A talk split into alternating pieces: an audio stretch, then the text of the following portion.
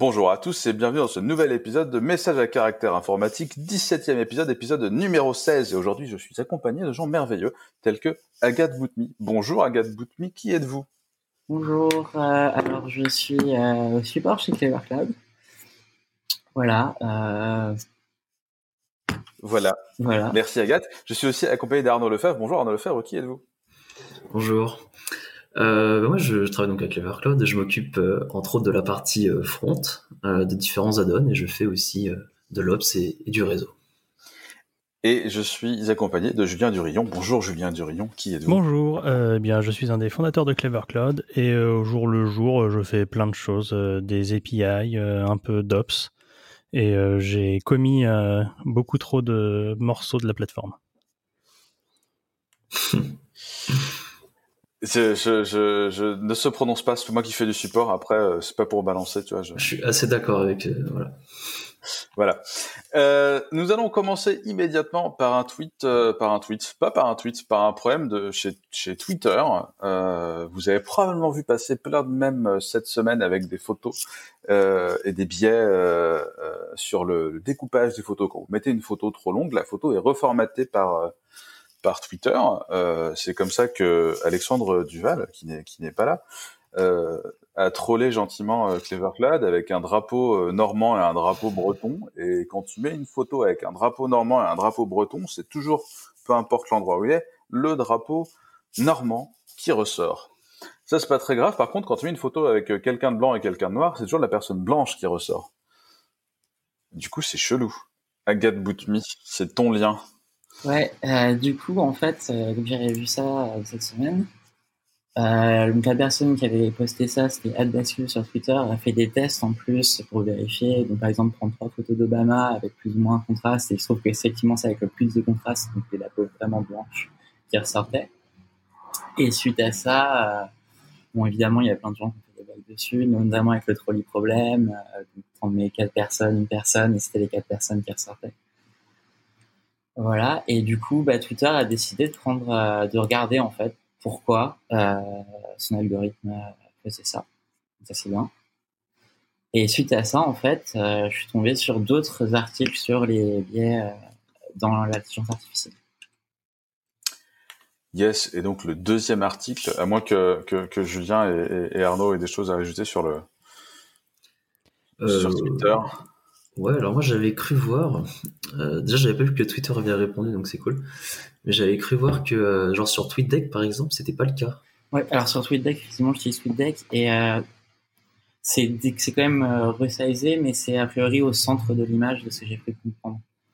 Ouais, ouais c'est ce que il me semble que j'avais vu genre sur le donc sur le web client et sur les applications Twitter officielles c'était c'était le cas et TweetDeck bah enfin qui est pourtant aussi une application qui semble être officielle de Twitter, non? Je, Enfin, je sais je crois que oui, j'ai jamais trop compris. Normalement, oui. c'est sous le nom de domaine twitter.com, donc euh, à partir de là, voilà. Mais... Et en effet, c'était pas le cas, donc euh, c'est étrange, quoi. Il y a plusieurs API, je suppose, pour choper les images, je sais pas. Ou alors c'est fait client-side, je sais rien. C'est peut-être juste euh, le display ah, client-side. peut-être, ouais.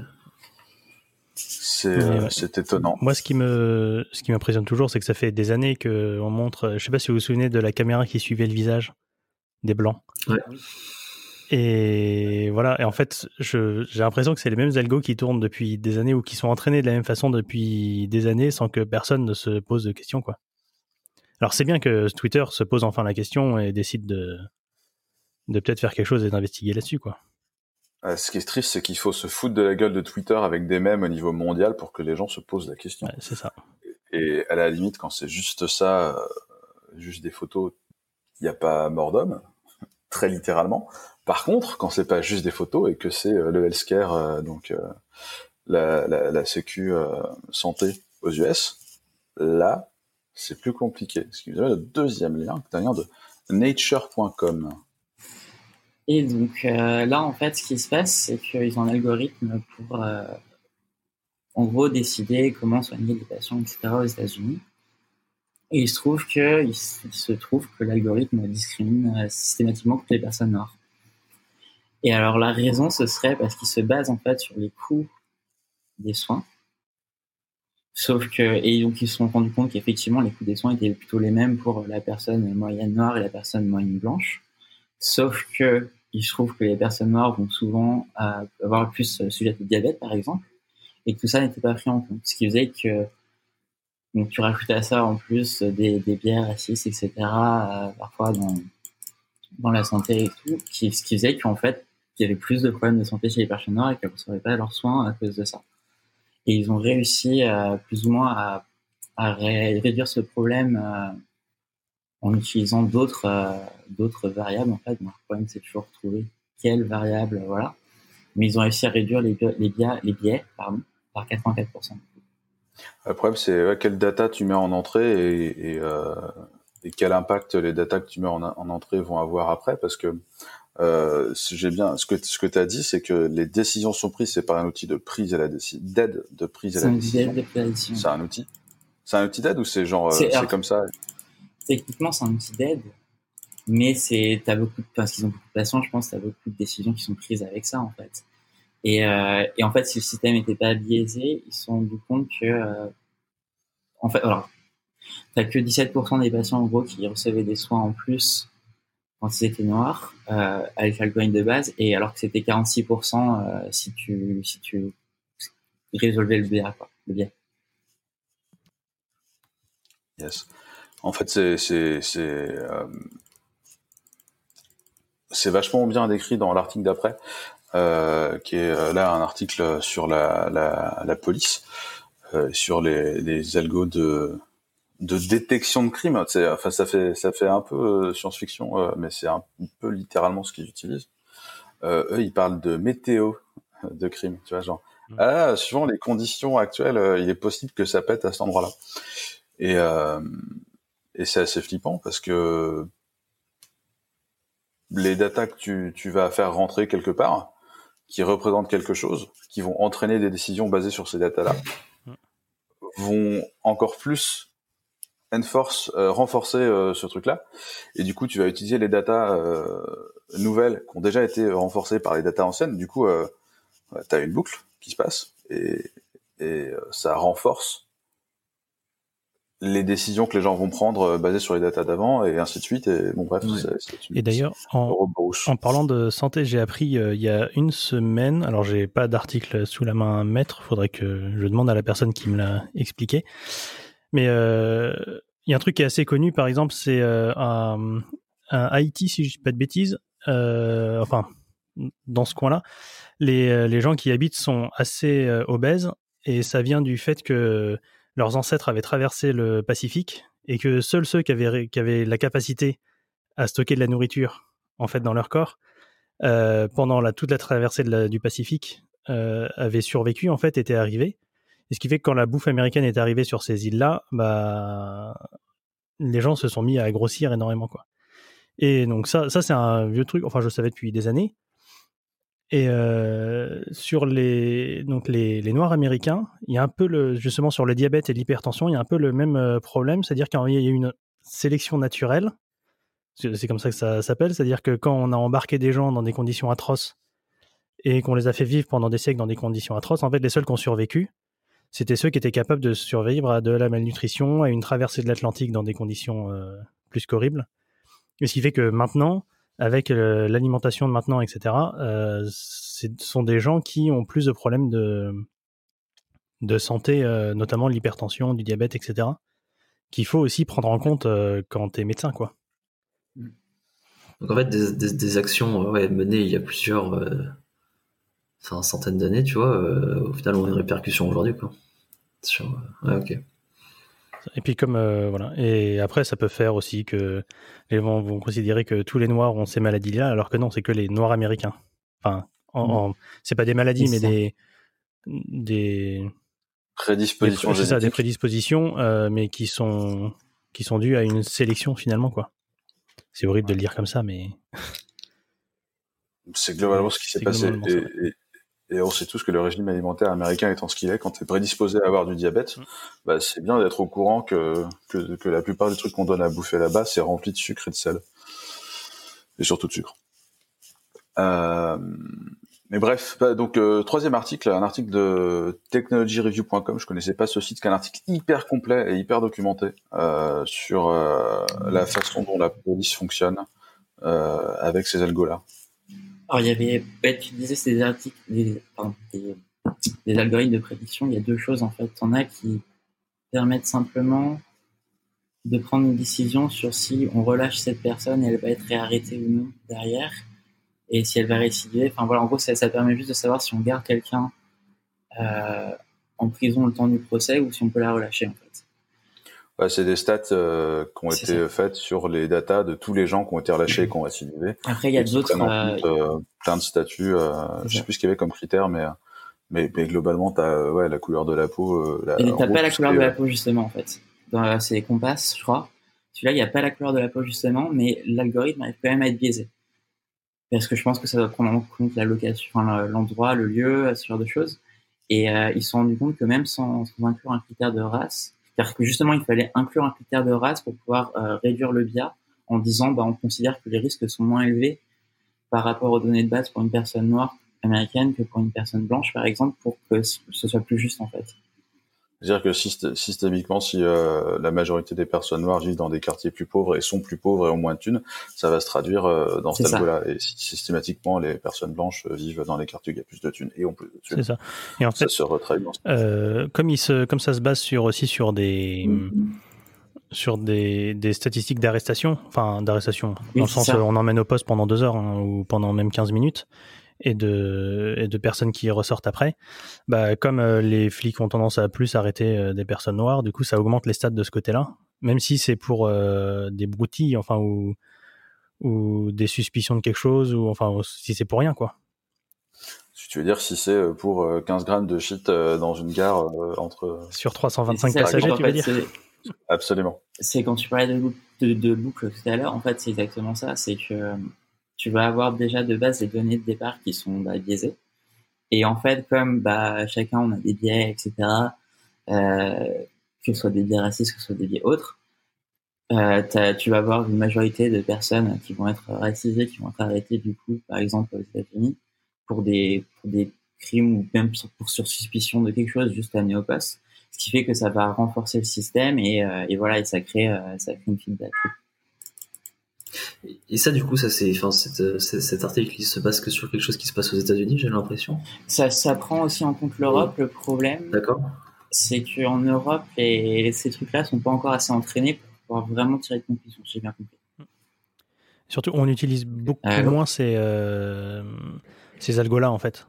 C'est-à-dire qu'aux États-Unis, ils ont vraiment, depuis quelques années, commencé à se baser vraiment sur de la prise de décision à partir de ces données-là, alors qu'en Europe, je pense pas qu'on y soit encore euh, complètement à faire confiance à ces, à ces trucs-là.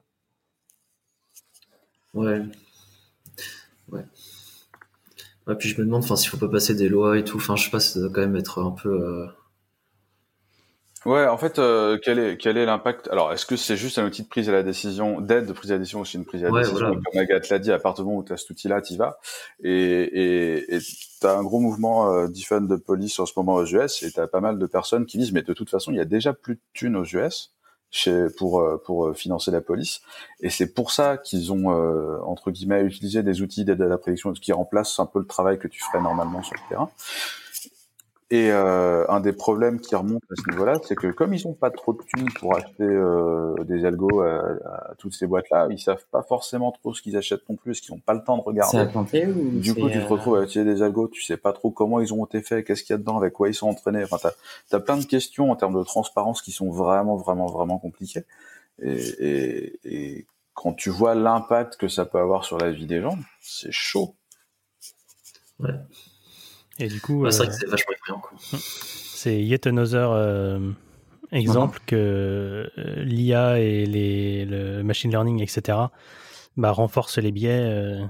Il y, a, il y, a, un an, il y avait déjà eu l'histoire à Amazon, je crois, où s'était rendu compte il y que Amazon, il y avait Apple, d'embauche là, ou Apple ou je sais plus quoi. Et ils avaient un outil de prise de décision à l'embauche qui déjà écrémait les candidats pour la boîte, qui avait tendance à virer les femmes parce que en gros, euh, enfin, ne, ne, pas prendre euh, les, ne fait pas faire passer les, les femmes euh, jusqu'à la première étape d'embauche, parce que ils avaient entraîné sur les 15 dernières années où en fait il y avait que des mecs, quoi. Ouais, c'est du coup tu pourrais renforcer. On retourne dans cette boucle infernale où tu nourris ce truc-là. Mais voilà, moi j'ose espérer que voilà, à force d'avoir des des, des, scandales, on peut dire, qui sortent comme ça. Euh, les gens, que, enfin, que les gens commencent déjà à se poser des questions dans les gens qui vendent des algos et qui les utilisent. Mais apparemment, d'après l'article, effectivement, le, la police, la santé, etc., commencent vraiment à, à prendre des décisions, quoi. Enfin, à prendre des décisions sur euh, comment est-ce qu'on améliore et comment est-ce qu'on évite les biais là-dessus. C'est plus juste une bande de développeurs dans un coin qui, qui râle sur, euh, sur le sujet, quoi. Ou une bande de chercheurs en machine learning. clairement, là, c'est beaucoup plus concret. C'est ça. Et, ça commence à changer sur, le, sur ce sujet, quoi. C'est pas mal. Ouais, c'est bien, c'est ce qu'il dit, c'est que la, la, toutes les émeutes qu'il y a eu euh, jouent en, entre guillemets en faveur de ce mouvement de, de transparence et de, de tu vois, mm. pour savoir ce qui se passe. Euh, mais c'est comme Twitter, tu vois, si s'il faut attendre que ce soit le méga bordel pour que les gens se posent la question, c'est quand même d'une tristesse infinie. Ce serait bien d'être un peu plus proactif et en tant que développeur, euh, ce serait pas mal d'être euh, au courant de ces choses-là et du coup de bah, d'inclure euh, dans nos méthodes de développement. Après, je fais pas trop de machine learning, donc je ne peux pas en parler forcément très bien. Il faudra en parler à Victor. C'est vrai que nous, globalement, on fait du machine learning avec avec euh, des rythmes de remplissage de disques durs et mmh. ce genre de choses, c'est quand même moins impactant. C'est clair. Et alors du coup, aujourd'hui, il y a des lois qui sont passées, notamment pour qu'il y ait plus de moins de biais, plus que les algorithmes soient plus justes. Le problème étant comment quantifier ce qui est juste. Par exemple, euh, les gars, ils avaient essayé de, euh, bah, de augmenter le, le palier à partir du moment où on considère qu'une personne était à risque, entre guillemets. Donc, par exemple, pour une personne noire, ça aurait été 4 arrestations, pour une personne blanche, ça aurait été 2 arrestations. Et évidemment, bah, il y a des gens qui trouvent ça pas injuste. Ça, ça s'entend. Plus, et moi, après, il y a d'autres problèmes. C'est le fait, par exemple, que c'est, offusqué, le code est pas accessible, donc les gens peuvent pas travailler sur les logiciels en question pour savoir comment améliorer ça. Voilà. Et on ne sait pas aussi, enfin souvent, quels sont les logiciels qui sont utilisés. Ok. Ok. Cette semaine, on inaugure une euh, séquence un peu particulière puisque nous avons reçu notre premier crowdcast. Euh, donc, merci beaucoup à Michael Roger euh, qui va reprendre le sujet du, rachat d'NVIDIA sous un autre angle. encore merci, Michael. Bonjour à tous. Donc, moi, c'est Michael. Et euh, je fais cette petite vidéo parce que j'avais réagi sur Twitter à une news qui était parue dans, qui avait été discutée, on va dire, dans le dernier message à caractère informatique, à savoir le rachat de, de ARM par Nvidia. En fait, pour moi, il y a un point majeur, de, euh, un impact majeur de ce rachat-là qui n'a pas été discuté, même pas évoqué durant le message à caractère informatique. C'est pour ça que j'avais réagi sur Twitter et euh, Laurent m'a proposé de faire une vidéo pour, pour discuter de ce point-là. En fait, ce qu'il faut savoir, c'est qu'aujourd'hui, euh, l'industrie de défense européenne, c'est quand même une grosse industrie. Hein. C'est des centaines de milliers d'emplois, c'est des dizaines de, des dizaines de milliards d'euros de, de, chiffre d'affaires. C'est pas une petite industrie, hein, c'est quand même quelque chose de très conséquent. Et dans ce milieu-là, il y a un règlement américain qui s'appelle l'ITAR. moi, je suis pas spécialiste des lois, donc je ne sais même pas si on peut le considérer comme une loi extraterritoriale. C'est peut-être le cas. Mais toujours est-il que ce règlement, c'est euh, ITAR, qu'est-ce qu'il dit? Il dit si dans le secteur de la défense, vous utilisez des composants ou des technologies américaines, vous êtes dans l'obligation pour le vendre et l'exporter, vous êtes dans l'obligation de demander l'accord du gouvernement américain. Alors on peut comprendre tout de suite euh, assez aisément euh, la problématique que ça pose. En gros, je fabrique un composant militaire, un avion de chasse. Euh, dans cet avion de chasse, je vais mettre euh, un chipset euh, Intel. Il bah, faut que je demande au gouvernement américain l'autorisation de, vendre mon avion de chasse à l'international. Bien sûr que le gouvernement américain, si on est un peu en concurrence avec ses propres avions, il va peut-être avoir tendance à réduire le scope de l'autorisation, on va dire, ou à des données au compte-goutte, les autorisations. Et donc, en fait, dans l'embarqué, et ça, c'est des, choses qui sont très présentes, en fait, l'embarqué dans le milieu de la défense, c'est des éléments qui sont très présents les chips ARM, ils sont extrêmement utilisés. Ils sont extrêmement utilisés pour les premières raisons que je viens de citer, pour euh, un peu se sortir d'ITAR, mais aussi parce qu'ils sont euh, très efficaces euh, dans cette, dans cette, dans cette typologie d'usage.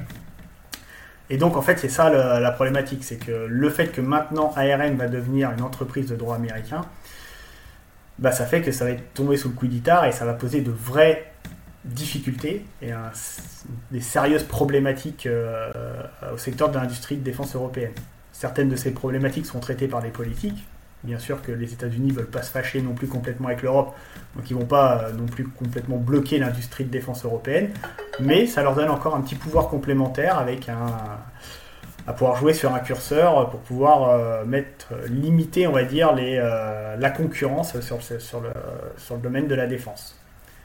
À long terme, il existe certainement des choses qui viendront euh, peut-être compenser tout ça, comme les, architectures de type RISC 5, hein, qui sont, dans lesquelles l'Europe est quand même très moteur, on peut le dire, qui sont des technologies d'architecture chip open source, qui du coup vont, pouvoir un peu peut-être à terme venir en remplacement de ces chips ARM, mais toujours est-il qu'à court et moyen terme, ça fait un sacré caillou dans la chaussure des industries de défense européennes.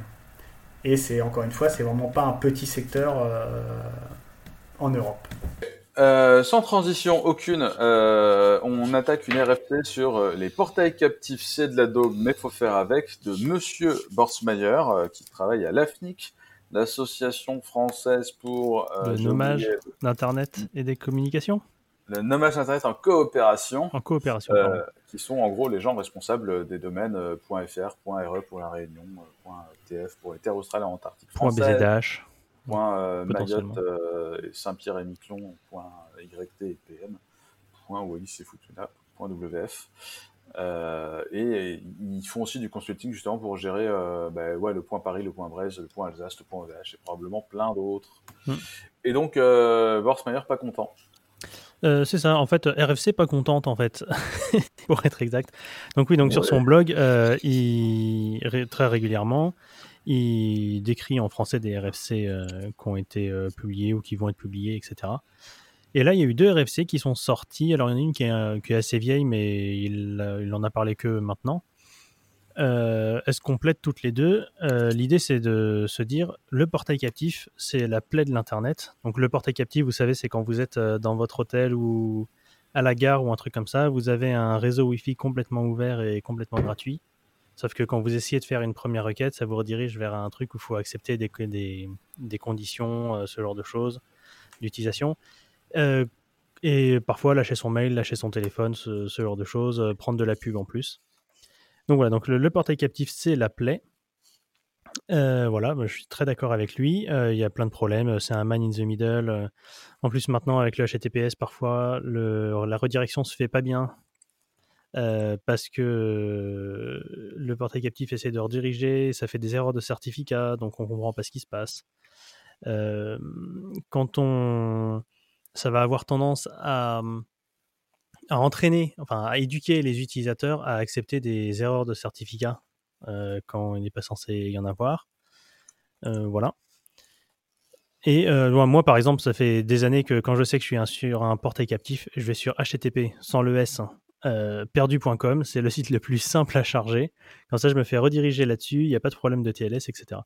Et donc, le, les, deux, RFC, euh, il y en a une première qui décrit une des extensions DHCP euh, qui permettent à un serveur DHCP, et puis aussi quand on fait de l'auto-discovery network, etc., de pouvoir déclarer un portail captif. Comme ça, au moins, le, le client, donc quand je dis le client, c'est le, client DHCP, euh, le PC des utilisateurs, sait que potentiellement il est sur un portail captif et on a un lien vers une API qui permet de, directement de dire à l'utilisateur va lui afficher un bouton pour dire attention, tu es sur un portail captif, va voir là-dessus.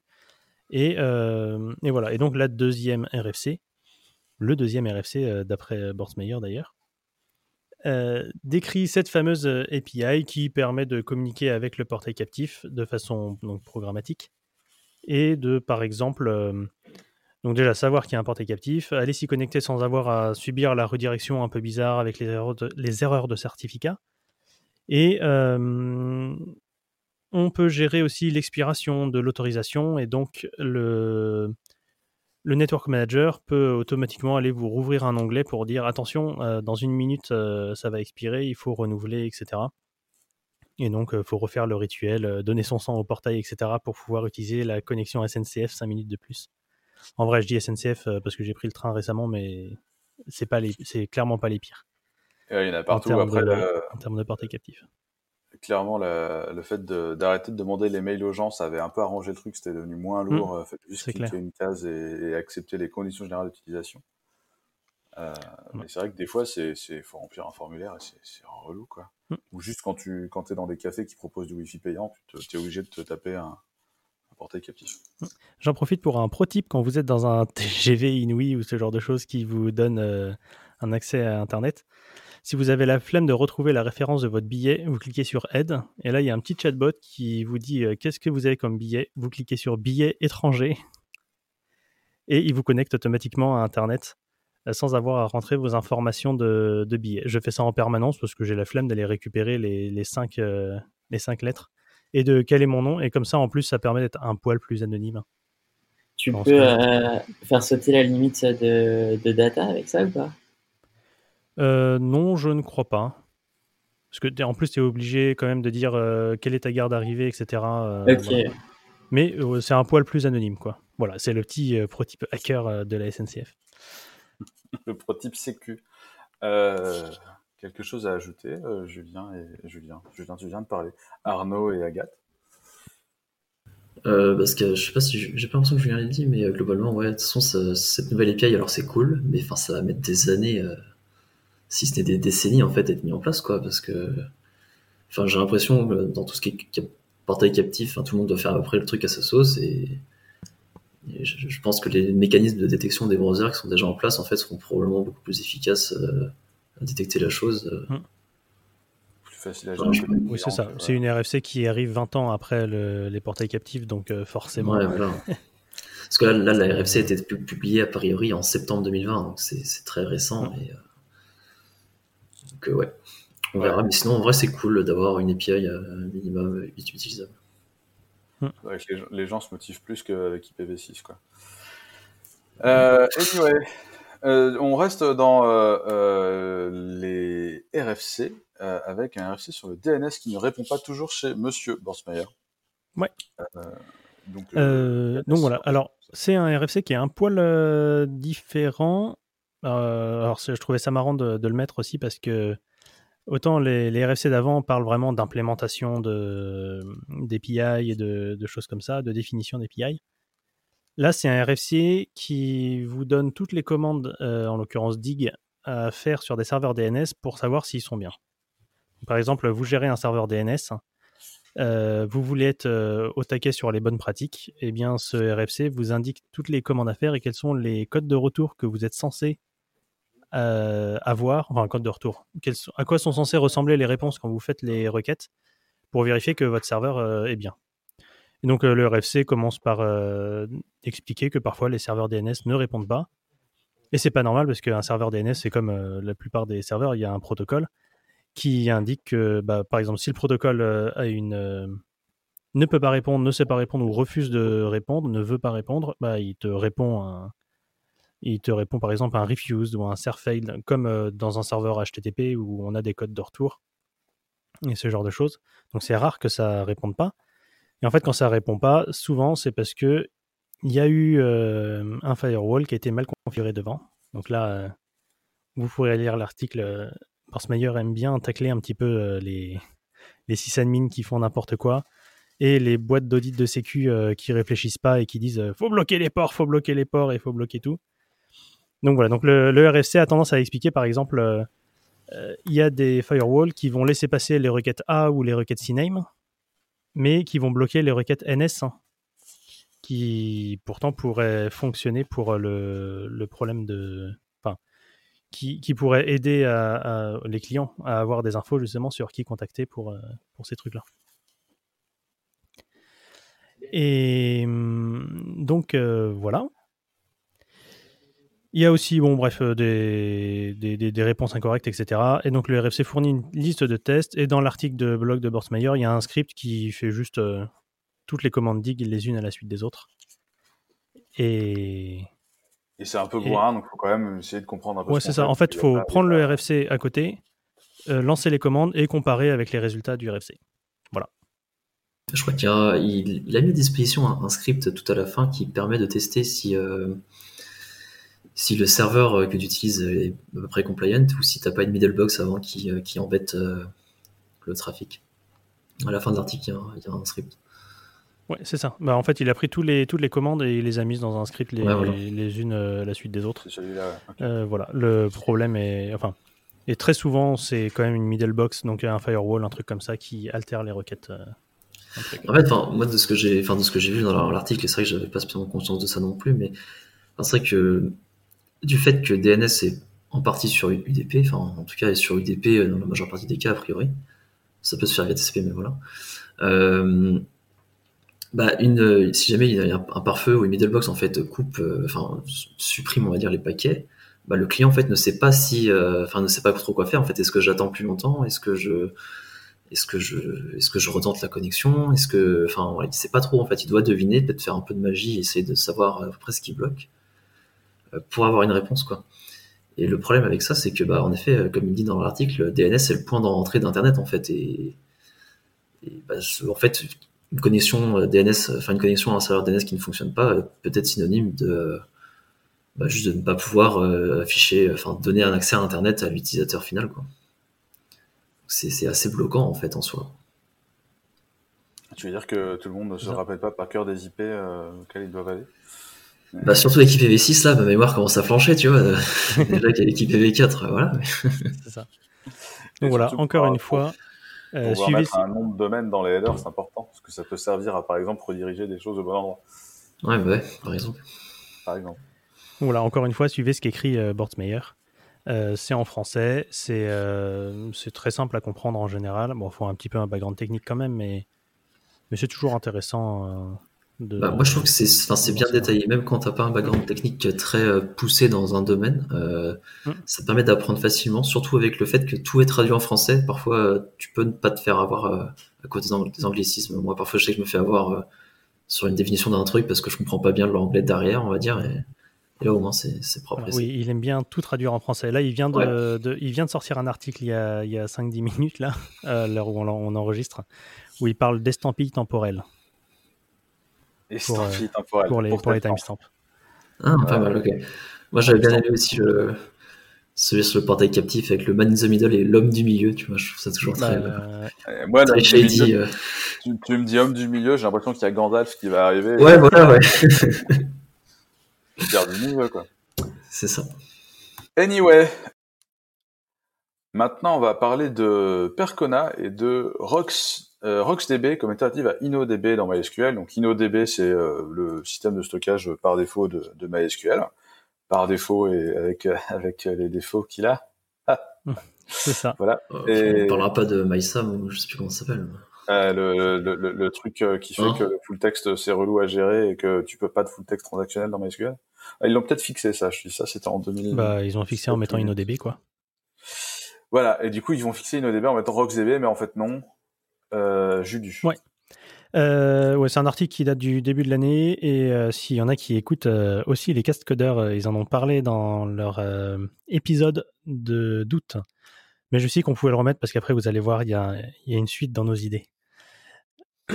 Donc, l'article de Percona explique comment RocksDB fonctionne. Donc, c'est un moteur de stockage key value, voilà, basé sur un LSM tree. On va pas aller essayer de vous expliquer comment ça fonctionne. Lisez l'article, c'est très complet. Il y a des images, c'est vachement bien foutu. Voilà, c'est ça. voilà, la plupart des DB, en dessous, il y a un clé valeur et après, il y a des trucs au-dessus.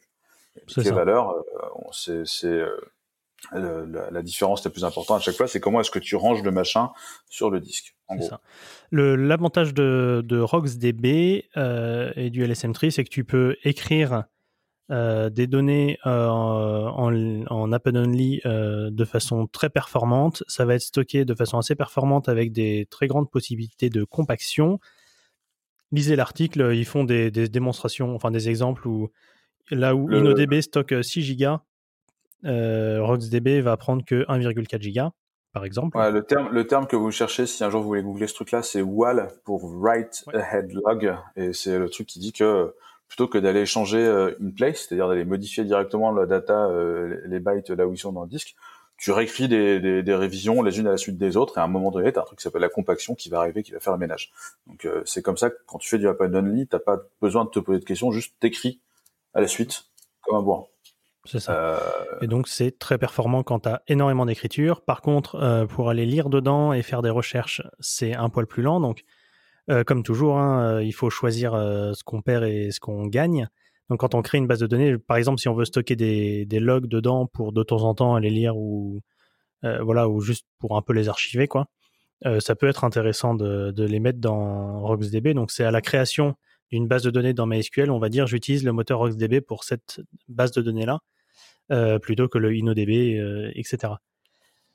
Et donc, euh, voilà, l'article explique bien ce que ça apporte, ce que ça enlève. Donc, y a, comme il y a des choix différents, par exemple, on perd beaucoup d'index parce qu'en gros, il y on peut rechercher par des clés primaires, mais c'est à peu près tout. Donc, on, perd le full text, qui était quelque chose qu'on avait gagné avec InnoDB. Euh, voilà, et on perd aussi les foreign keys. Donc, euh, oubliez le fait d'avoir un joli schéma relationnel dans une base de données euh, qui, se, qui est backed by RocksDB. mais voilà, c'est ça apporte des perfs d'un côté, ça enlève des fonctionnalités de l'autre, et ça peut enlever des perfs aussi si on veut faire beaucoup de lecture. mais voilà, je pense qu'il n'y a pas grand chose à en dire de plus. L'article est très long et très complet, et je vous invite à le lire. Il est en anglais celui-là.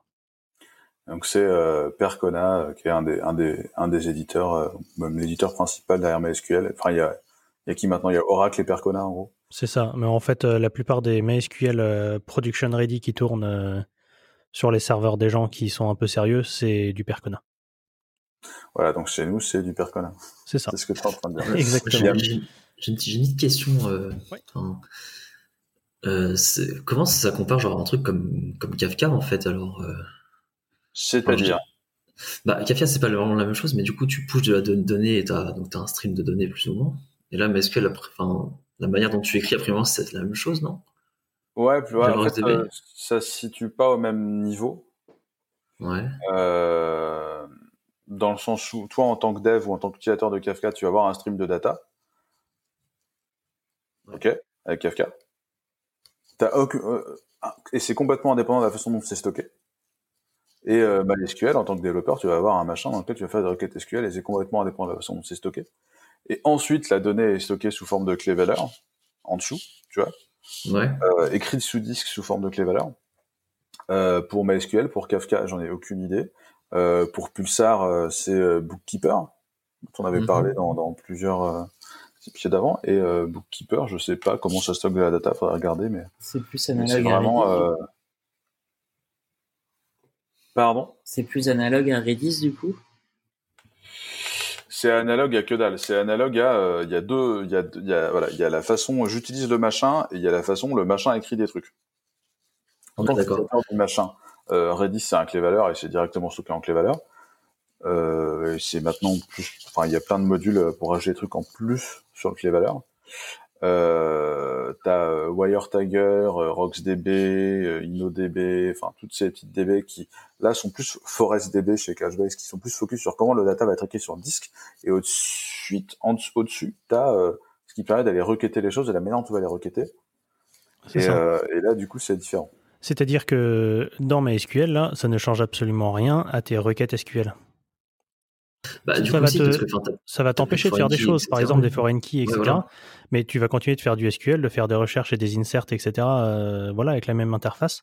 C'est juste que la façon dont c'est stocké, ça va complètement changer les performances de tes requêtes. Ok, parce que pour moi, l'avantage du SQL, c'est d'avoir un modèle relationnel, euh, etc. Et là, finalement, tu perds ce modèle-là. Et... Mais c'est mais c'est un choix. C'est-à-dire que tu sais, voilà. Et en fait, euh, l'article est très complet et permet de voir comment ça fonctionne et donc de faire le choix en connaissance de cause, quoi. Hmm. Voilà, c'est toujours bien d'avoir le choix. Mais du coup, en parlant de choix, euh, je fais moi-même la transition si tu me permets, euh, Laurent. Je t'en prie. on a remis cet article parce que ça vous permet d'aller voir un peu comment ça fonctionne. Parce que justement, CockroachDB, euh, qui est une base de données euh, qui font je sais plus trop quoi. C'est de la compat PG euh, qui est faite pour faire du, du multi-cluster. C'est ça, oui. Merci. Et donc, ils utilisaient RocksDB pour écrire justement sur le disque pour le, en backend. Et ils le suppriment et ils remplacent ça par une solution maison qu'ils ont appelée Pebble. Parce que vous savez, vous voyez, RocksDB c'est des gros cailloux et Pebble c'est les petits galets là, en, en anglais. voilà, petit clin d'œil toujours. Donc voilà, c'est intéressant parce que il commence l'article en expliquant que RoxDB est en train d'être intégré partout, donc avec MyRox dont on vient de parler, ou Roxandra qui est voilà Cassandra sur RoxDB. Et mais en fait, ça résout pas tout. Et alors eux, le CockroachDB c'est écrit en Go. Euh, à la base, donc euh, RoxDB, ça avait du C++, un truc comme ça, du C ou du C++. Donc ils utilisent euh, Sego, qui est le truc qui permet d'appeler des, des libs. Euh, c'est le binding euh, natif, un peu comme Node.jip en Node. Tu vois, c'est le truc qui te permet avec ton langage d'aller, ou je sais plus, c'était JNI en Java. Non, pas JNI. Ce qui fait que ça rend la chose, voilà, pas pas forcément plus simple, mais effectivement, quand tu crées du soft, l'article l'explique bien. quand tu crées du soft, c'est bien de commencer avec des briques euh, existantes. Donc euh, voilà, tu prends RoxDB, tu le mets dessous, tu l'utilises. Et euh, au bout de quelques années, tu es un peu plus mature et tu peux faire des choix. Peut-être qu'on va changer l'implément qui est dessous, etc. Et eux, ils se sont rendus compte que RoxDB ne leur causait pas beaucoup de problèmes, mais les quelques problèmes que ça causait étaient tous critiques. Voilà, je vous laisse. Euh, voilà, dans l'article, ils expliquent qu'ils ont dû passer des nuits euh, en mode il y a tout qui est en feu et on est en train de perdre de la donnée. Enfin, bref, et c'est la, c'est la folie. Et donc ils se sont dit, on va virer RoxDB, on va réimplémenter ce qui nous intéresse de RoxDB. voilà, donc ils l'ont appelé Pebble. Et donc ils ont remplacé RoxDB par un ersatz en Go qui ont voilà qui est, qui est, fait maison. Alors je dis ersatz sans aucun jugement. Hein ils ont juste pris les fonctionnalités qui les intéressaient, ils les ont appelées Mango. C'est un langage qui est maîtrisé par l'équipe parce que le reste de la DB, euh, de la code base, est en Go. Ils connaissent maintenant le métier parce que ça fait quelques années que, que, Cockroach, ouais, fou là là, bref, que, que le cafard, euh, que la DB du cafard existe. On va se la jouer Borsmeyer.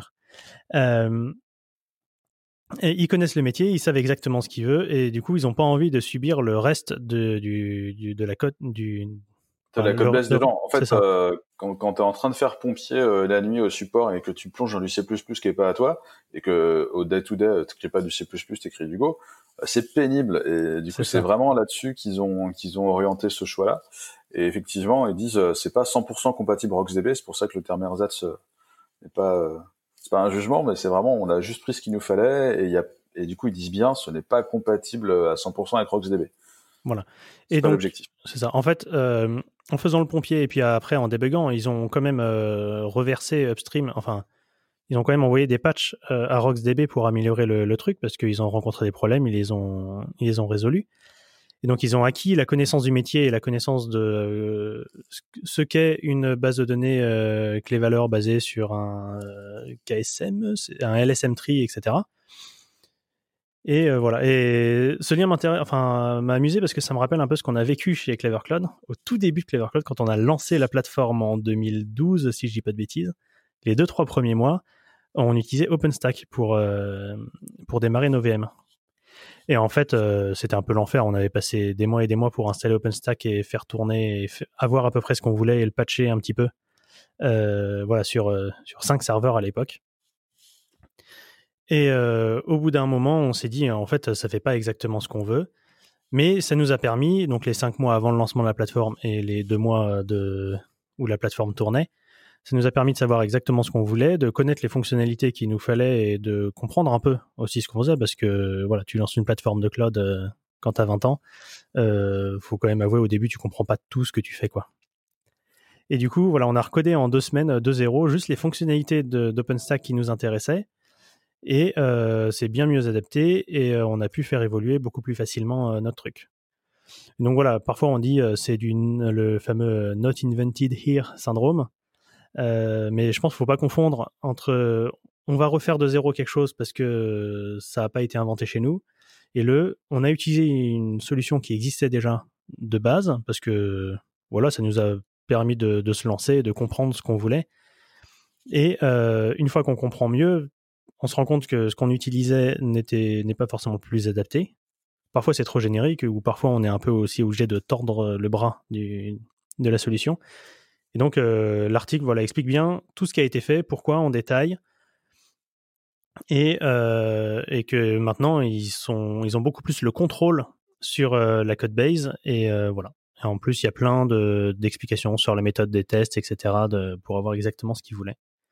C'est Très très intéressant complet. là-dedans.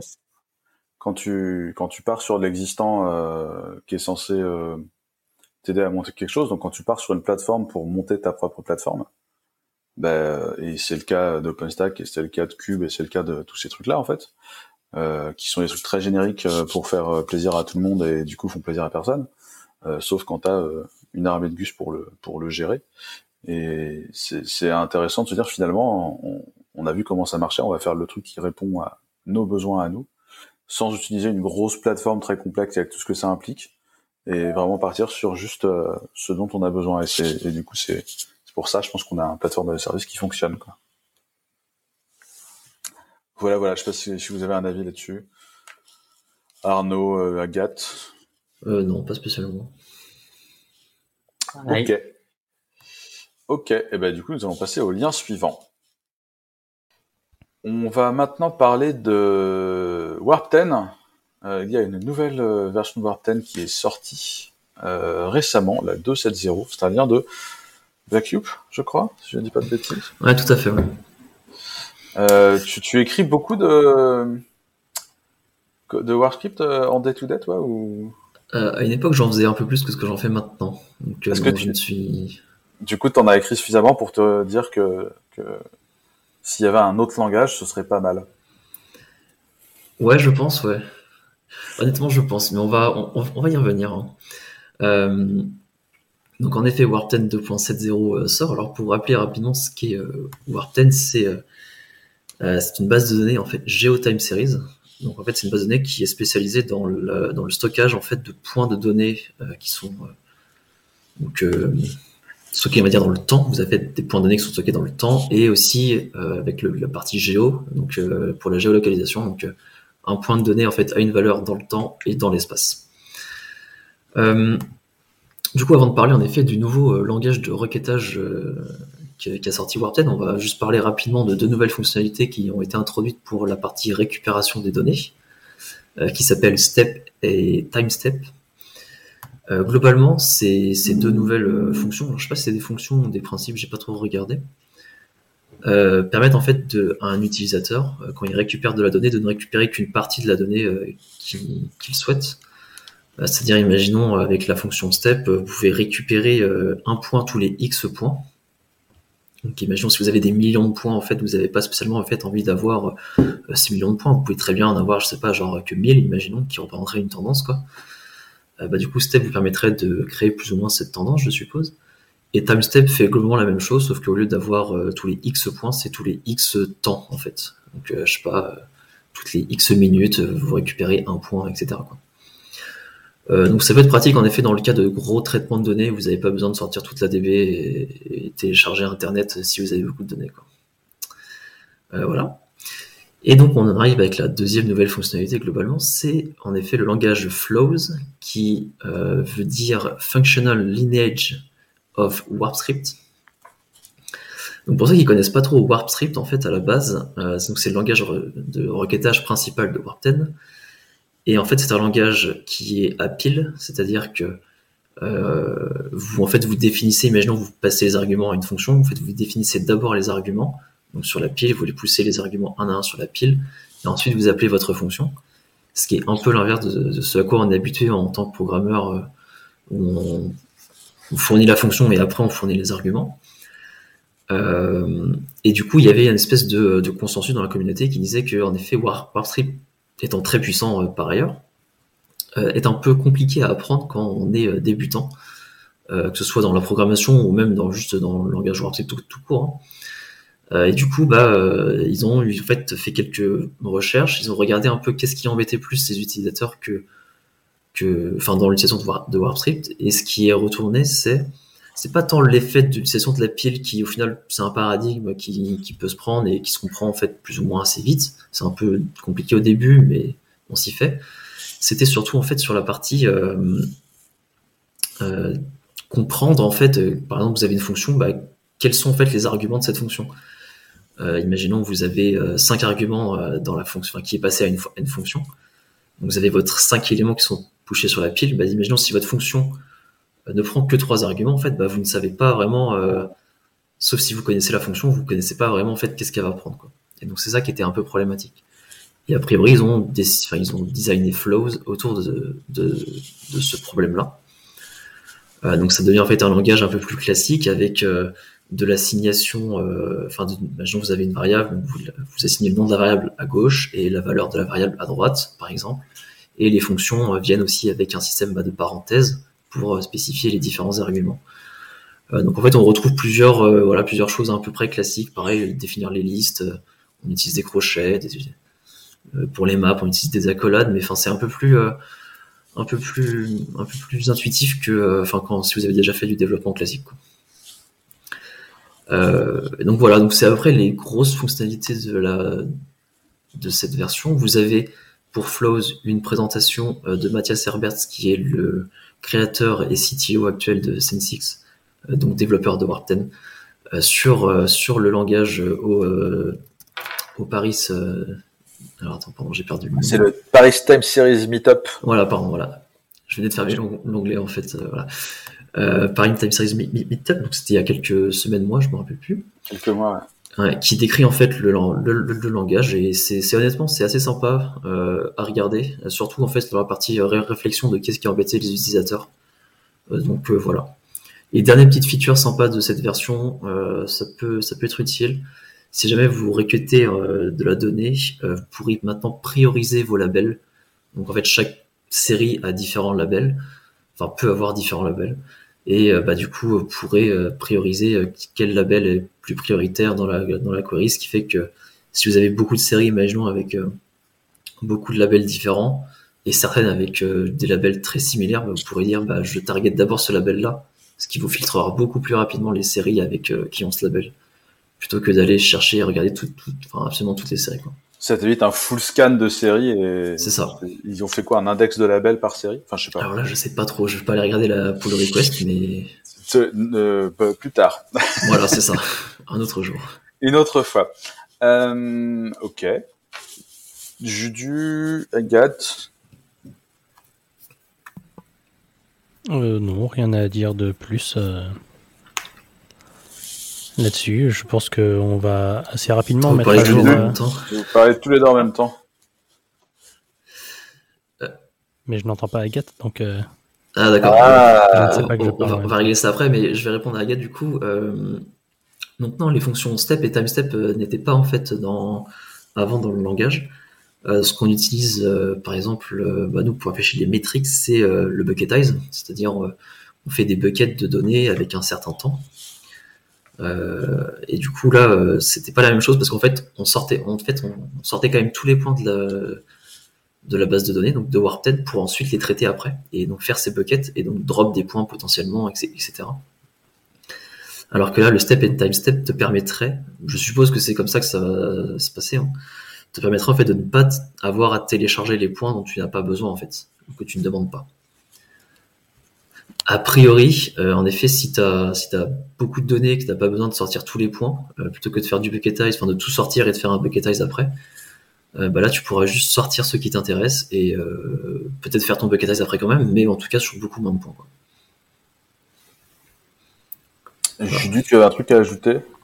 Ouais, je disais que Warten on utilise depuis quelques années et je pense qu'on est chez Clever Cloud, notre cluster interne, on est toujours très prompt à le mettre à jour parce que à chaque nouvelle version, il y a quand même euh, des perfs qui sont améliorés, des features qui sont très intéressantes. Euh. il y a des trucs qu'on va utiliser à chaque fois. Voilà, donc euh, à chaque à chaque nouvelle version, on est toujours très excité de de, de l'avoir arrivé quoi. Ça, on a le département, c'est pas machine learning, mais je sais plus. Data science. Voilà, data science qui, qui, qui aime bien avoir des nouvelles features aussi, donc. Voilà. C'est ça. Euh, et en plus, euh, ils sont vachement à l'écoute. Et euh, ça, c'est Ouais. ouais, il y a un, Slack, je crois. C'est un Slack ou un Jitter, je sais plus, mais, mais ouais. si ça vous intéresse, c'est très très cool. Ok. On passe au lien suivant avec une nouvelle release de Firefox. Je... Arnaud, je crois. Ouais, tout à fait. Euh, donc Firefox 81 euh, est sorti là. Euh, il y a quelques nouvelles features que je voulais vous, partager. La première, c'était la possibilité à présent d'éditer et de gérer en fait ces cartes de crédit enregistrées. Vous savez, quand vous allez sur un site, vous pouvez payer quelque chose. Le navigateur vous propose souvent d'enregistrer les détails de votre carte de crédit. Euh, et maintenant, en fait, a priori, enfin, dans Firefox, il n'y avait pas de moyen de gérer ces cartes de crédit, euh, ou en tout cas de les éditer. Je trouvais ça un peu bizarre, mais a priori, maintenant, c'est le cas, donc c'est plutôt cool. Euh, autre feature intéressante, je ne sais pas si ça peut vous être utile, mais il y a le mode Picture in Picture qui en fait permet d'afficher une vidéo que vous lisez dans une fenêtre dédiée. Ouais, je m'en sers déjà, c'est vachement cool. J'adore ça. Par contre, moi, je suis sur le 80 et je l'ai déjà. Alors, euh, voilà, il y a deux choses. Euh, moi, je sais qu'ils disent dans l'article que ça va arriver. Euh, moi, je sais que sur Nightly, je l'ai déjà. En du coup, je vais être en 83. Euh, ça peut être vraiment être utile. Ouais, c'est ça. Si vous êtes sur YouTube, en fait, vous avez un espèce de petite icône qui, arrive en fait sur la vidéo. Et quand vous cliquez dessus, vous pourrez en fait avoir la vidéo juste dans un dans une fenêtre dédiée. Donc, ça vous évite de vous travailler tout le navigateur. Et vous pouvez la mettre, je sais pas, genre en bas à droite de votre éditeur de texte ou un truc du style. Donc, c'est plutôt pratique. Euh, a priori, euh, Julien a dit que ça, existait déjà du coup, Julien, tu dis? Bah, Ouais, la fonctionnalité est arrivée, euh, il me semble, depuis début 2020, je crois que je l'ai. Ah ouais? C'est pendant le confinement, je sais plus. mais voilà, dans, le, dans la 81, ils améliorent l'interface qui va autour. Ah, c'est pour ça. des bouts de fonctionnalité aussi. Avant, je voyais pas justement cette icône. Ok. Ouais, parce que maintenant, je, enfin là, ça fait quelques semaines déjà, je vois vraiment une icône sur, enfin, dans le lecteur Mhm. Euh, à chaque fois que tu lis une vidéo et du coup en effet euh, ça te permet de l'ouvrir. Peut-être que c'était avant que je connaissais pas vraiment bref voilà. Et euh, autre autre nouveauté, la possibilité de remplir des champs PDF interactifs. Donc, par exemple, si vous avez des formulaires dans un PDF que vous téléchargez, vous pourrez directement a priori le remplir avec depuis votre Firefox en fait et le sauvegarder. ce qui manquait parfois parce que moi je sais que parfois j'ai des PDF comme ça à remplir et c'est toujours fatigant euh, d'ouvrir ça peut-être dans Chrome ou, ou je sais plus dans quel outil j'utilisais, mais enfin voilà quoi, c'est plutôt euh, plutôt sympa quoi. Voilà. Donc ça c'était pour le côté utilisation du navigateur. Le côté développeur, euh, dans le debugger JavaScript, en fait, a priori maintenant les fichiers TypeScript sont mieux annoncés et identifiés. Donc vous pourrez directement browse le, code source d'un fichier TypeScript, donc ça ça devait déjà être le cas. Mais là maintenant vous verrez vraiment que c'est un fichier de TypeScript. Euh, il devient aussi possible maintenant de stopper l'exécution d'un fichier JavaScript lors de la première instruction de ce fichier-là, lorsque la première instruction en fait est exécutée. Donc c'est plutôt pratique quand vous avez plein de, plein de fichiers JavaScript et qu'il euh, y a un effet de bord indésirable que vous avez par exemple sur votre page et vous savez pas trop qui est responsable. Donc bah, comme ça vous pouvez arrêter chaque script un à un euh, et regarder en fait qui est responsable de cet effet de bord. Et voilà, je sais que j'avais eu j'avais eu ces besoins-là il y a très longtemps quand je faisais du JS un peu un peu enfin un peu différent de ce que je fais aujourd'hui et j'avais des, des effets de bord euh, pas terribles. Enfin voilà. Ça aurait pu m'aider à l'époque. Quand, quand t'avais du bacon JS partout? Non non non parce que sur Clever euh, c'était globalement sur un seul fichier JS donc c'était pas trop gênant mais c'était sur d'autres projets perso euh, dans ma jeunesse. Dans, feu, dans feu ta carrière de youtubeur ouais voilà c'est ça. Je vois. Et dernier ajout il y a donc apparemment dans Firefox il y a un outil qui simule en fait des enfin, il y a un outil en fait de simulation euh, pour euh, pour pour les personnes qui sont déficientes visuellement au niveau des couleurs, voir un peu mieux les couleurs, etc. Et en fait, a priori, avant, cet outil ne se basait pas sur des faits scientifiques ou sur des données scientifiques. Ça se basait peut-être, je me sens, sur un site tiers assez reconnu, mais c'était quand même pas scientifique. Et maintenant, c'est le cas a priori. ça a été corrigé là. Quoi. Donc, ça a été, les couleurs ont été modifiées, etc. Ça peut, ça peut changer quelque chose si vous utilisez cet outil-là, revérifier que, que tout semble OK, on va dire, euh, à présent. Voilà. C'est ça. En fait, euh, l'idée, c'est que le quand tu es euh, colorblind, là, comme ils disent en anglais, il y a, y a, plusieurs mots. Il y a daltonien, mais ça représente pas tout en français, etc. Bref. la deutéranopie, la protéranopie et la troisième toujours. C'est ça. En fait, voilà, il y a plusieurs façons d'avoir des déficiences visuelles, notamment au niveau des couleurs. Et en fait, euh, avant l'outil, l'idée c'est qu'il vous change les couleurs pour vous faire comme si vous vous aviez cette déficience visuelle pour mieux comprendre comment ces gens voient votre euh, votre site. Et... C'est intéressant parce qu'en fait, tu as, plein de trucs euh, qui peuvent être interactifs, parce que suivant le, le, le, le souci que tu as, c'est un des cônes dans ton œil qui, qui des soit cônes en moins, ne en voit fait. pas du tout une couleur, soit la voit euh, moins. C'est pour ça que les gens qui se rendent compte de ces trucs-là très tard, c'est parce qu'ils voient peut-être juste un petit peu moins le vert, ou d'autres qui voient carrément pas le vert, et, et donc euh, et des fois t'en as un, des fois t'en as deux, des fois t'as les trois, et tu vois tout en, en noir et blanc. Euh, donc ça va être assez euh, assez compliqué à faire comme outil. C'est ça. Et donc, euh, juste, euh, enfin voilà, avant cette euh, version-là, je pense qu'il y avait des développeurs qui, qui avaient fait des trucs un peu à l'arrache en mode ouais, on va mettre en, plutôt en niveau de grille pour donner une idée, etc. Et depuis, bah, ils se sont basés sur des vraies données scientifiques parce que je pense que la recherche a bien avancé ces dernières années aussi sur autour de ces déficiences visuelles-là. Ouais, alors pourquoi moi je m'y connais pas trop, mais par exemple dans le, dans le storybook qu'on utilise, je crois qu'il y a un espèce d'outil du style euh, euh, bah, pour les composants, etc. Alors je sais pas à quel point c'est développé et autres, mais c'est vrai que c'est quelque chose euh, que moi que je vois arriver de plus en plus à droite- à gauche, et en tout cas ça reste pas un... Enfin il faut, fait, il faut le prendre en compte quoi, et c'est pas toujours, c'est pas toujours le cas. C'est ça, parce qu'en fait, on n'a aucune idée de savoir comment une autre personne peut regarder la couleur. Enfin, la perception de, la couleur, c'est quelque chose qui est vraiment lié à nous et, et c'est impossible de savoir comment quelqu'un d'autre peut, peut voir telle ou telle euh, couleur, enfin voilà, perçoit les couleurs. Et en fait, les gens qui ont des, on peut appeler ça des déficiences, mais bref, qui qui sont pas complètement dans la norme, euh, en fait, il y en a beaucoup plus qu'on imagine. Et il y a des gens qui, toute leur vie, se rendent pas compte qu'ils voient moins bien certaines, euh, certaines différences. Il y a, il y a Et une super vidéo de poisson fécond à ce sujet que je vous, je vous posterai. Bah, pour le coup, moi je suis daltonienne. Ouais. Et euh, bah, tout bêtement, euh, tu les, les cartes là pour le Covid, pour les zones et tout, euh, je n'arrive pas à voir les différences entre la plupart des zones. hein. Avec leur Alors, euh, tu- nouveau tu sais pas écarlate, faire la ça. différence entre le super, jour, le super rouge et le l'extra rouge, rouge, Non, non, je suis pas capable de la faire. C'est c'est dommage. Ça sort pas de chez toi, du coup. Ouais. Je pense que c'est le mieux. On va passer à un lien euh, Twitter. On reste dans les, dans les nouvelles euh, releases avec une nouvelle release de Wireshark. Alors, qu'est-ce que c'est Wireshark? Alors, ça, c'est pas vraiment une nouvelle release de, Wi- de Wireshark. Enfin, c'est euh, là, c'est plutôt une annonce un peu gadget, on va dire, mais vraiment sympa.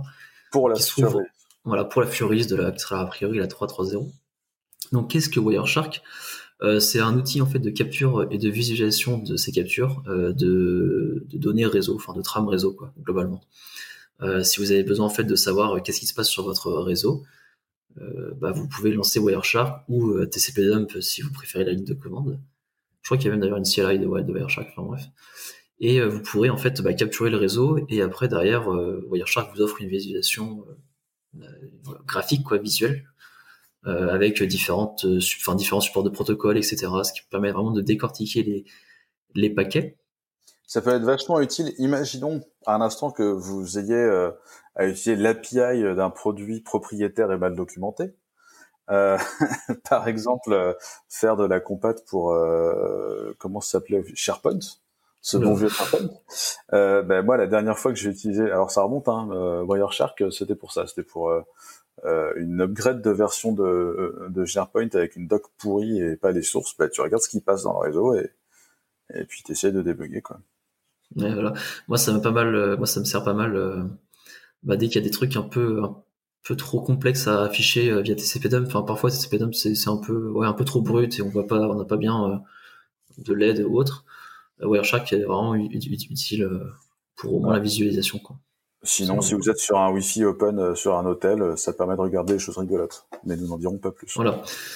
Euh, et donc, enfin, du coup, euh, cette nouvelle fonctionnalité, euh, si vous regardez le, alors le GIF ou le GIF, j'en sais rien comment vous le dites, enfin bref, voilà, dans le tweet, euh, vous aurez en fait un euh, visualiseur, enfin une visualisation, pardon, d'un paquet en fait. Vous pourrez maintenant voir exactement, euh, graphiquement, euh, comment est construit le paquet.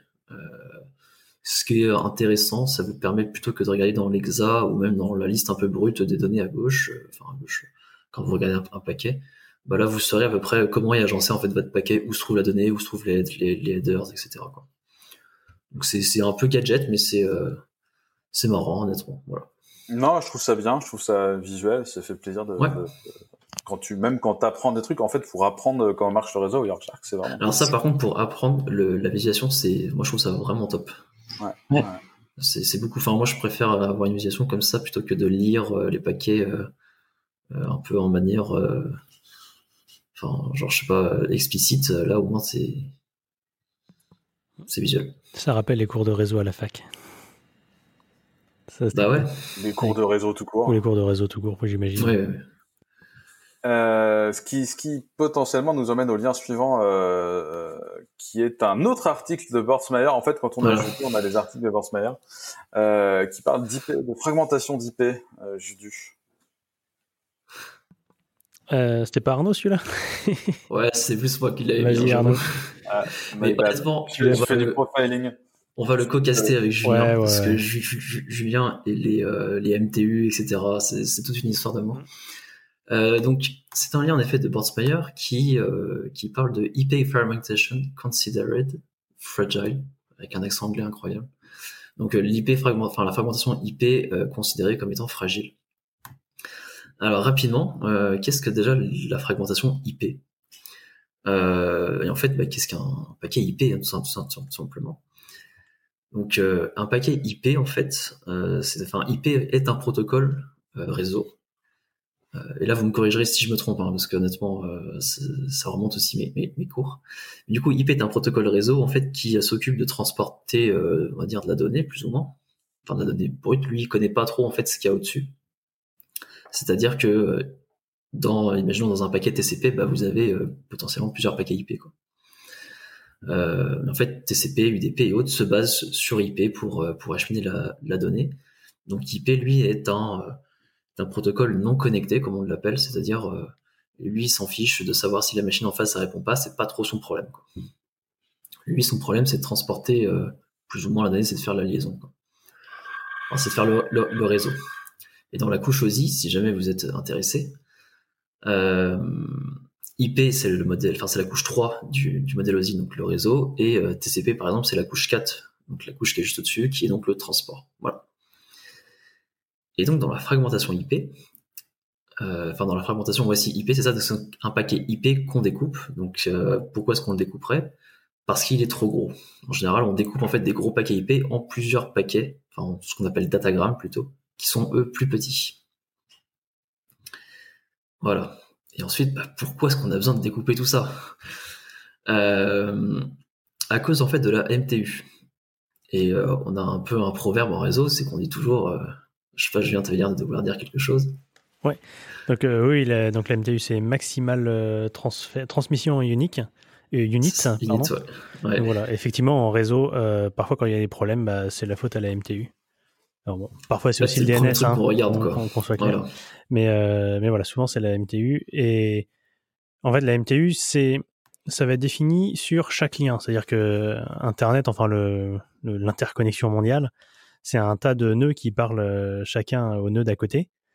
Et quand tu vas envoyer un paquet qui doit passer par cinq nœuds euh, pour arriver à sa destination, bah, peut-être qu'il y a un moment, un des liens entre deux nœuds qui va être moins gros et qui donc va pouvoir euh, faire passer des paquets bah, seulement plus petits. Et en IPv4, donc en fait la MTU est définie à chaque lien. Et en IPv4, quand un paquet arrivait sur un routeur, euh, sauf si euh, dans le paquet il y, a un- flag qui dit don't fragment, euh, si le paquet est trop gros, le routeur le découpait en bah, deux paquets plus petits qui pour pouvoir le faire passer dans la MTU jusqu'au lien suivant. Et donc ça veut dire que n'importe quelle machine peut fragmenter, etc., découper, le, découper les paquets. Voilà. À noter qu'en IPv6, euh, il n'y a que la machine émettrice qui peut fragmenter son paquet. C'est-à-dire que si à un moment il y a un paquet qui peut plus passer, euh, il y a un message de retour de- du routeur qui dit bah désolé moi ma MTU sur le chemin elle est à temps et le paquet que tu m'as envoyé est trop gros et du coup la machine émettrice va renvoyer le paquet enfin va redécouper de son côté et, et renvoyer le paquet jusqu'au bout. Alors ça pose des problèmes euh, pour l'adoption d'IPv6 parce que encore une fois euh, en tapant sur les ops qui savent pas trop ce qu'ils font. Euh, On va y arriver, euh. Il y a, il y a beaucoup de, de gens qui bossent dans le réseau qui euh, vont bloquer parce qu'on leur dit oui il faut pas que notre serveur puisse être ping parce qu'il faut pas qu'on puisse le trouver alors c'est quoi l'intérêt d'un serveur qu'on ne peut pas trouver? Mais bref, ce qui fait que pour bloquer certaines choses, les gens bloquent tout le protocole qui s'appelle ICMP, qui est un peu le, le, protocole compagnon de IP, qui est celui qui permet de, contrôler ce qui se passe. Et donc notamment de renvoyer les désolé c'est trop gros, faut que tu redécoupes. En fait, quand il y a quand quand il y a imaginons un routeur, euh, enfin pas en tout cas en IPv6, imaginons un routeur en effet reçoit un paquet qui est trop gros, en fait il va renvoyer une enfin, en fait il va envoyer par envoyer, il va envoyer un paquet ICMP à la machine émettrice ayant comme euh, comme euh, comme contenu en fait bah, ton paquet est trop gros, paquet too big. Mais du coup, en effet, c'est ça. Par exemple, pour la MTU, la MTU en plus peut changer au fur et à mesure. Donc, c'est ça qui est pas toujours évident. La MTU n'est pas toujours la même. Euh, donc elle s'adapte aussi bah, forcément au, au, routage sur le, sur le, sur le chemin. Donc euh, ça te pose tout, un, tout un tas de problèmes. Et du coup, bah, en tout cas en IPv4, euh, les routeurs sont capables de, bah, de, de, découper, mais pas IPv6. Euh, et donc en fait, bah, pourquoi est-ce que c'est considéré comme fragile la fragmentation IP du coup? Parce que bah, si a priori les routeurs peuvent découper tranquillement, comme ils, en tout cas en IPv4, ils peuvent découper tranquillement les paquets comme ils le veulent pour adapter à la MTU du prochain nœud, euh, pourquoi c'est fragile? En fait, c'est pas le processus en soi de découpage qui est fragile, c'est bah, le processus de réassemblage. Parce que du coup, euh, bah, vous pouvez recevoir en fait plusieurs datagrammes IP pour un seul paquet IP, euh, mais bah, il sera dans le désordre potentiellement, ou alors euh, parfois certains datagrammes se seront perdus parce que bah, Internet n'est pas tout rose, hein, parfois des paquets se perdent. Et en fait, bah, du coup, ça pose des bah, différents soucis. D'abord, en effet, des problèmes de sécurité, on va dire, qui peuvent être en, découler si jamais vous euh, réassemblez mal un paquet IP. Euh, bah, vous pouvez avoir, euh, alors je sais pas, il y a quelques exemples, il me semble, dans le dans l'article qui disent, bah ça peut en fait des problèmes de sécurité peuvent en découler. Et en fait, a priori, ça a donné naissance à une légende urbaine comme quoi la fragmentation d'IP en elle-même était en fait un problème de sécurité ou pouvait poser un problème de sécurité. D'où le fait que certains sysadmins euh, ou box entre les deux euh, bloque en fait les paquets ICMP euh, tout court en fait voilà. C'est a priori d'après les légendes urbaines ce qui est un peu dommage. Euh, mais il y a aussi en fait plusieurs problèmes. C'est que bah, fragmentation IP ça veut dire bah, vous recevez plusieurs paquets donc il faut avoir en fait un état de ce que vous avez déjà reçu de ce qui vous manque. Et en fait bah, si imaginons vous avez un attaquant qui vous envoie des paquets IP fragmentés mais vous faites il vous envoie pas tous les paquets enfin les datagrammes qui, correspondent bah, la machine finale en fait va devoir garder un état qui au final va grossir, grossir, grossir et peut-être euh, euh, augmenter euh, la consommation de RAM et de CPU et donc bah, au final amener ça à, un DOS en fait, puisque bah, votre état sera tellement gros que votre machine sera sera sous l'eau. Donc ça peut poser problème. Il y a aussi en effet donc les, bah, pare-feux qui drop les réponses ICMP paquet too big parce qu'ils sont mal configurés, mais ce qui qui engendre comme problème, c'est qu'en fait la machine qui a envoyé les paquets ne saura en fait jamais que certains datagrammes ne sont pas arrivés, ou même le routeur en fait entre les deux ne saura jamais que les datagrammes ne sont pas arrivés, et donc bah, ne les renverra pas, ou n'essaiera pas en fait de redécouper. Donc en fait vous allez avoir un espèce de trou noir des paquets sur votre réseau, qui fait que euh, bah, ni l'émetteur, ni le récepteur, ni le récepteur, parce que bah il y a quelqu'un au milieu qui aura dit euh, non, euh, ne verra en fait le paquet arriver correctement. Et donc, bah, ça pose des problèmes, surtout en fait dans le cadre de tunnels ou autres, tunnels IPsec par exemple, où la MTU peut être diminuée, etc. Et, et bah, je sais pas, enfin Julien, t'as peut-être un truc à dire sur la partie IPsec, mais voilà. C'est compliqué à débugger, quoi. Je pense en vrai. C'est ça. Et il y a un autre truc un peu marrant, c'est que une fois que ton paquet est découpé en plus petits paquets, eh ben, ils vont pas forcément tous prendre le même chemin. Et donc, ils vont ah dans le désordre ou justement, les, par, par euh, pas de chance, il y en a, il y a un ou deux qui auront pris un chemin où ils seront bloqués par un firewall un peu bizarre euh, que quelqu'un aurait mis par là. Et, et donc, c'est comme ça qu'on peut perdre des, des paquets. Voilà, donc euh, après, vous avez plein d'autres causes, a priori, qui sont bien expliquées dans le, blog et qui sont assez spécifiques, mais enfin, globalement, elles existent. Euh, et après, en, bah, en, solution, parce que bon, bah, c'est vrai que la fragmentation IP, on est un peu obligé de l'avoir aujourd'hui, plus ou moins. Euh, il y, a, y, a, en fait le fait que ce soit directement au protocole au-dessus, euh, donc au protocole dans la couche transport, si je dis pas de bêtises, ouais c'est ça, qui lui-même en fait découpe les, les, paquets, donc genre ce serait le rôle de TCP. Et en fait TCP en tout cas, lui a la connaissance, enfin peut avoir la connaissance pardon, de la taille en fait de la MTU sur tout le chemin. via un paramètre qui s'appelle MSS. en tout cas, on peut définir en fait ce paramètre pour définir une MTU maximale et donc qui serait probablement plus faible que la MTU de, tout le chemin. et donc il y a cette optique là. malheureusement, UDP par exemple ne supporte pas ce genre de ce genre de choses. Donc bah en TCP, on peut le faire, mais en UDP, on peut pas. A priori, il y a des RFC qui, qui commencent à en parler, etc. Donc, ça peut arriver.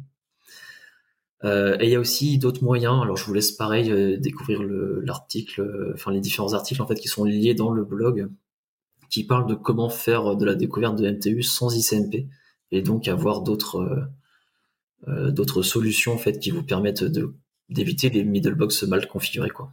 Donc voilà. C'est c'est très intéressant. Il n'y a pas vraiment besoin d'avoir une grosse connaissance en réseau parce que, comme je l'ai dit tout à l'heure, le blog est super bien expliqué, euh, super détaillé en fait, et on apprend énormément de choses, surtout sur euh, bah, pourquoi en fait on a ce comportement-là aujourd'hui. Et c'est vraiment, euh, c'est un peu long, mais c'est vraiment très sympa. Ok.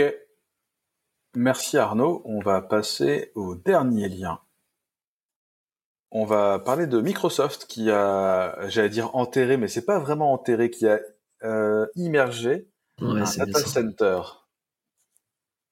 Tout à fait.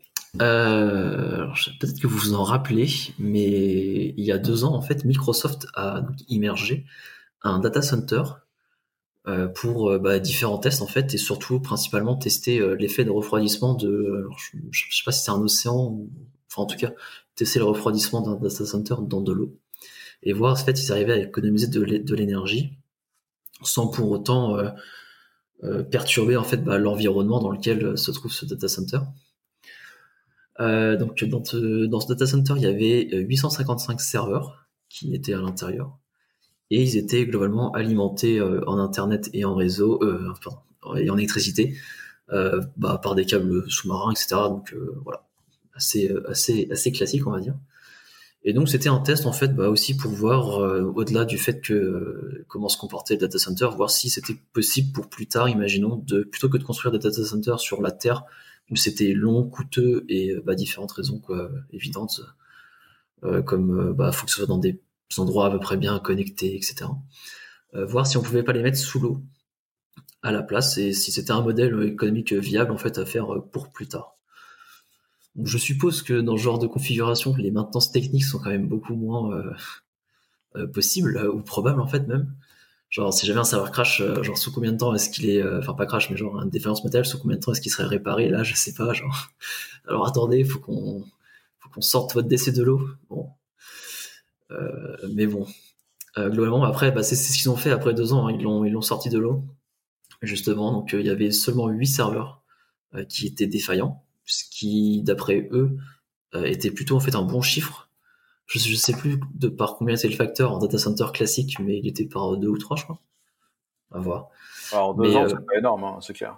En deux ans, ouais, 8 serveurs qui plantent sur 855, parce que voilà, faut quand même rappeler combien ils en mettent dans leur, euh, dans leur DC, qui est en gros une grosse, une grosse citerne qu'ils immergent, quoi le, DC. Donc ils mettent 855 serveurs dedans. Ils ont seulement 10% qui en deux ans ont été défaillants. Alors en plus, il faut voir ce que bah, ça veut dire pas défaillant. 10% en fait. 8, euh, 855, ça fait 1%. 1%, pardon, oui, non, j'ai je, oublié les maths. Euh, donc ouais, je pense que c'est plutôt un bon score. Ouais, ouais c'est ça, c'est un bon score et il explique, euh, il explique du fait que bah a priori il y a moins d'interactions humaines avec les serveurs. Alors de là à dire, euh, est-ce que les serveurs crashent parce que les humains euh, s'en occupent, euh, je ne sais pas. En tout cas, ils sont défaillants. Il n'y a pas un mec qui va rentrer dans le DC et qui va crier comme un ouf pour faire ouais, qui va, qui va brancher sa Switch sur l'arrivée du courant parce que voilà, tu vois, il faut qu'il joue à, mm. je sais plus comment s'appelle le dernier jeu à la mode là. Et il n'y a pas les agents de nettoyage qui viennent et qui débranchent les serveurs pour brancher le. Ouais, voilà. aussi. On a déjà vu ce genre de choses arriver. Ah bon? Ok, enfin voilà. Et après, il y a aussi l'autre explication, a priori, c'est qu'au lieu d'avoir de l'oxygène dans le data center, en fait, c'était de l'azote. Euh, je suppose que c'est de l'azote parce que ça conduit mieux peut-être la chaleur, ou en tout cas plutôt la fraîcheur de l'océan, je sais pas. Mais c'était pas de l'oxygène euh, classique. Donc a priori, l'oxygène... Ou, peut-être qu'ils se sont tout simplement dit, euh, vu que de toute façon le truc est sous l'eau et qu'on va pas y toucher et que personne va rentrer dedans, sauf euh, quand on le sortira de l'eau et là on l'ouvrira et là il y aura vraiment de l'air dedans, euh, tu peux te permettre de virer tout ce qui risque d'oxyder justement le, voilà. les morceaux de métal. Donc je pense que c'est un choix qu'ils ont fait, tu vois, basé sur des raisons scientifiques aussi là-dessus, quoi. Pas, pas juste sur le refroidissement. Je pense que ça a peut-être joué aussi, mais voilà. Ouais, bah peut-être, ouais. Parce que c'est bien connu que, enfin c'est bien connu, enfin par moi en tout cas, que les dans les paquets de chips par exemple, euh, ils ont ils enlèvent l'oxygène pour pas que les chips se, ramollissent. Enfin voilà, la composition de l'air dans les paquets de chips euh, est un peu différente aussi parce qu'ils mettent des gaz qui évitent que ça se. C'est déjà une pratique qui se fait beaucoup quoi. C'est pour ça que quand ton paquet est ouvert et qu'il est resté un jour, euh, les chips sont moins bonnes que si tu l'avais laissé enfermé et que tu l'ouvrais. Effectivement, c'est logique. Euh, exactement. Ah, ok, ok, c'est beau. Je pensais que c'était que d'humidité ambiante, mais euh, fine.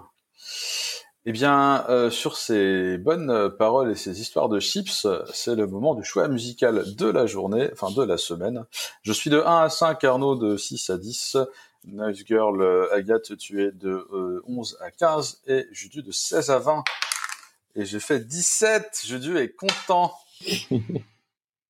Pardon, j'ai oublié de, dans l'excitation, j'ai pas rallumé mon micro. Euh, trop bien. Donc, je vais vous faire écouter une chanson qui s'appelle Santiano. Je ne sais pas si ça vous parle de Hugo Frey, sauf que là, elle est chantée en allemand.